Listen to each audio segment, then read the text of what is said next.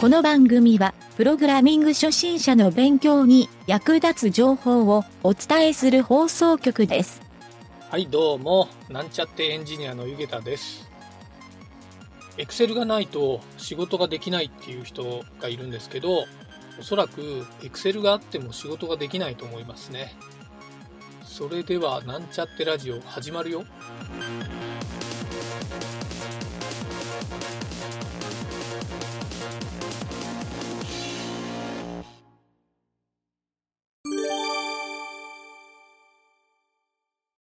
はい、それでは、プログラミングレッスンの HTML 編に行きたいと思います。今回は、テーブルタグについて学習していきたいと思います。はい、テーブルタグっていうのはですね、Excel のような表とかですね、縦横のマトリックスデータを表示するときに不可欠なタグになります。比較的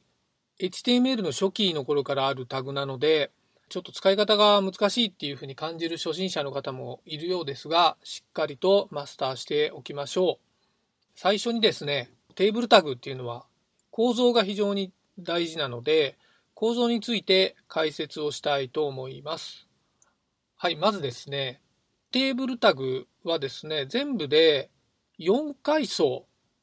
あるというふうに考えてもらうといいと思います。一番初めはですね、もう素直にテーブルっていうテーブルタグなんですが、テーブルタグの中に3階層の構造体が存在するので、それをしっかり理解しましょう。2階層目はですね、段落ブロックって言われる階層で、T ボディ、T ヘッド、T フット。この3つとですね、ちょっと特殊なんですけど、キャプションっていう、この4種類の、段落ブロックっていう階層があります。はい。ちょっと解説はまた後にするので、最初はちょっと構造だけ説明しますね。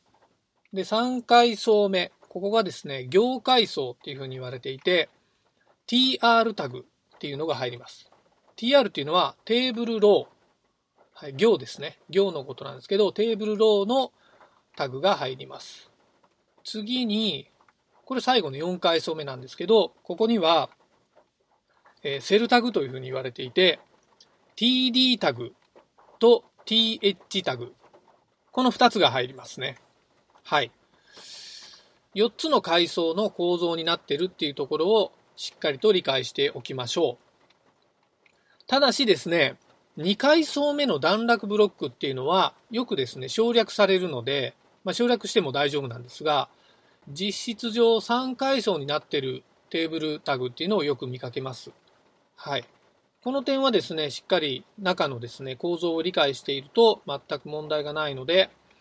えーその点を十分注意して覚えておきましょう。はい。じゃあ次にですね、記述の方法っていう、まあ、実際にタグをどうやって書くかっていうのを学習しておきますが、まずですね、テーブルタグの一番第一構造のテーブルは、普通にテーブルとだけ書いておけば、えーあとはですね、属性でよく使うのは ID やクラスとかですね、まあ、スタイルの属性とかはよく使うんですが、基本的な構造体としてはテーブルが書かれていれば問題ないです。はい。で、第二構造はですね、先ほども言った通り、ブロックタグなんですが、省略した場合ですね、JavaScript などでアクセスするときに、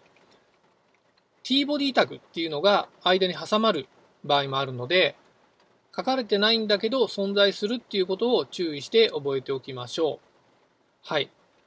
ということでですね、一番簡単に書く記述方法は、テーブルタグの下に tr タグっていうのを書いて、その中に td タグっていう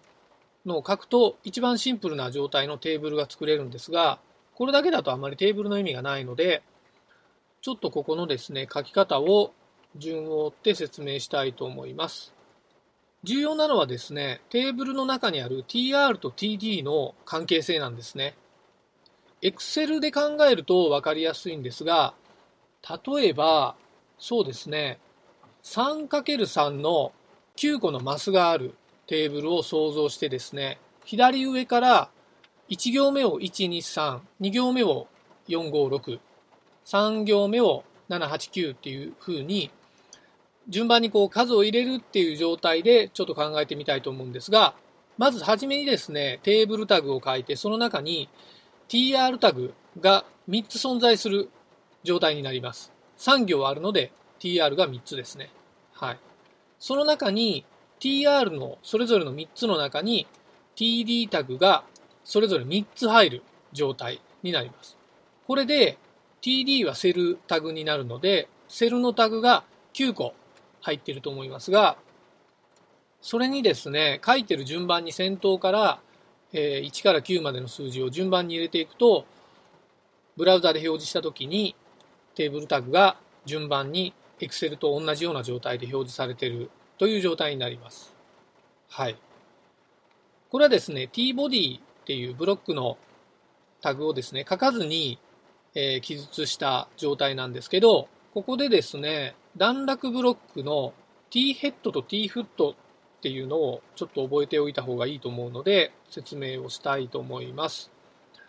まずですね、T ヘッドっていうのは、えー、テーブルのですね、ヘッダー部分に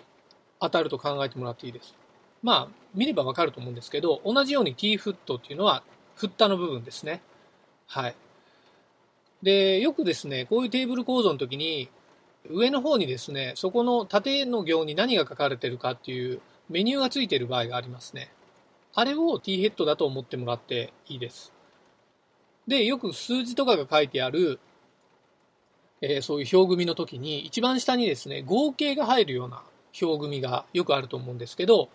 この表組の合計が入るところを T フットの、領域だと思ってもらっていいと思います。はい。実はですね、HTML のルールで T フットと T ヘッドっていうのは、えー、テーブルのですね、td タグよりも上に書きましょうっていうルールが存在するんですね。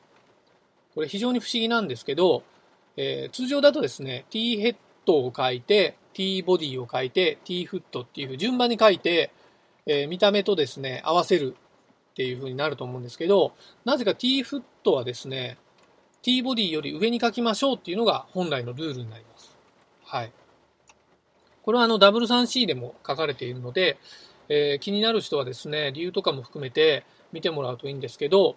そらくこの T フットっていうのは、書くとですね、一番最後に必ず表示はされるんですけど、レンダリングの関係で最初に書いた方がいいと、望ましいというふうにされているんだと、えー、僕の方で理解しております。はい。実際にいろんなページを見てですね、T フットが下の方に書かれているページとかもあるので、えこの辺はですね、コーディングルールで仕様を把握しているかどうかっていう見極めにもなると思いますので、このラジオを聴いている方は、そういうルールがあるなというのは覚えておきましょう。はい。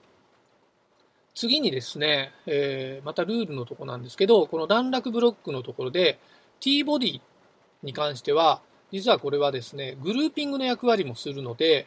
例えば第1ブロックの、えー、グループ群をそん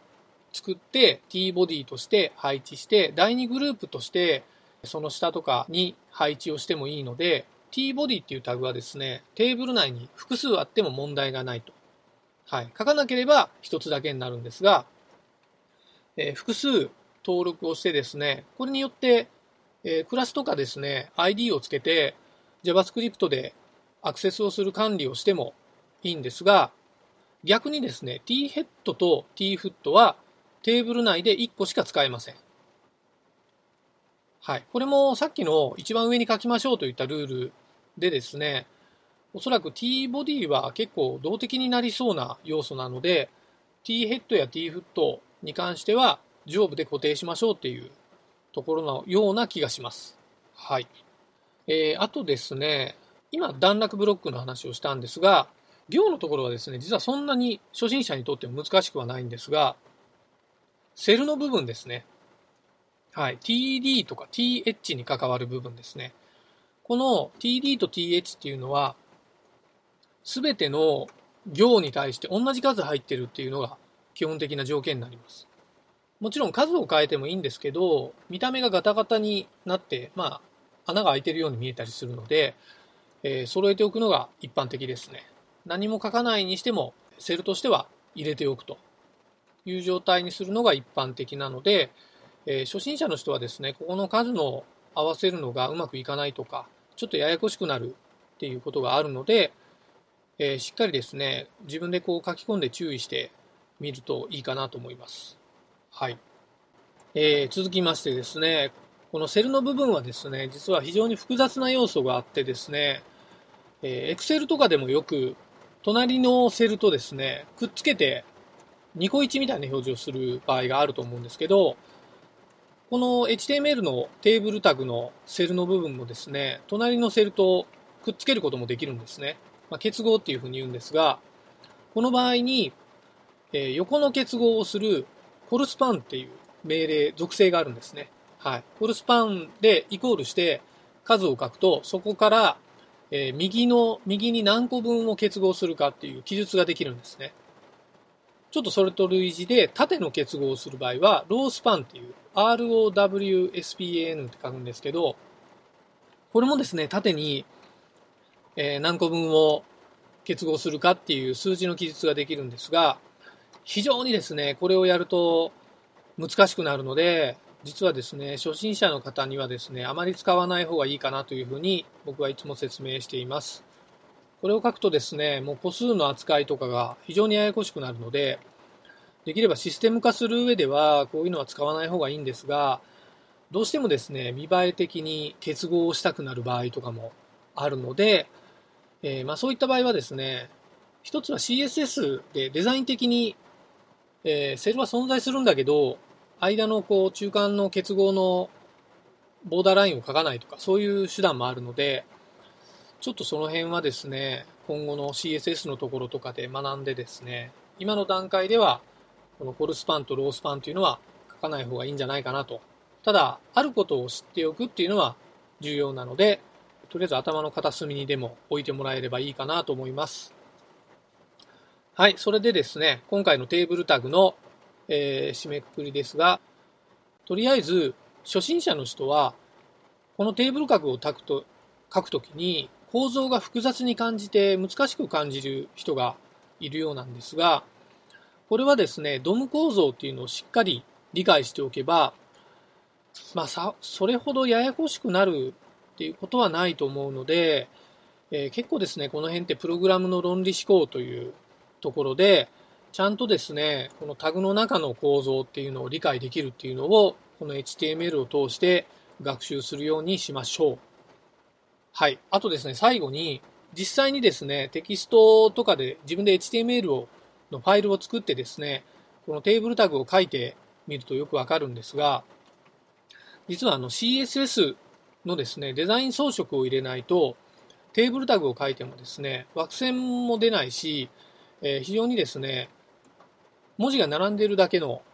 表が出来上がってですね、見た目もあまりいいとは言えない状態になるんですが、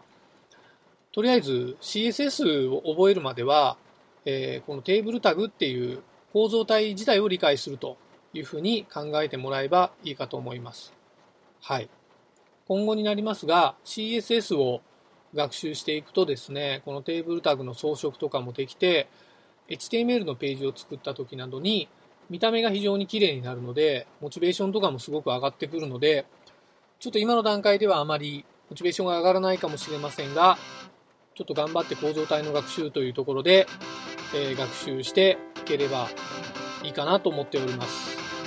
はい、今回は以上になります。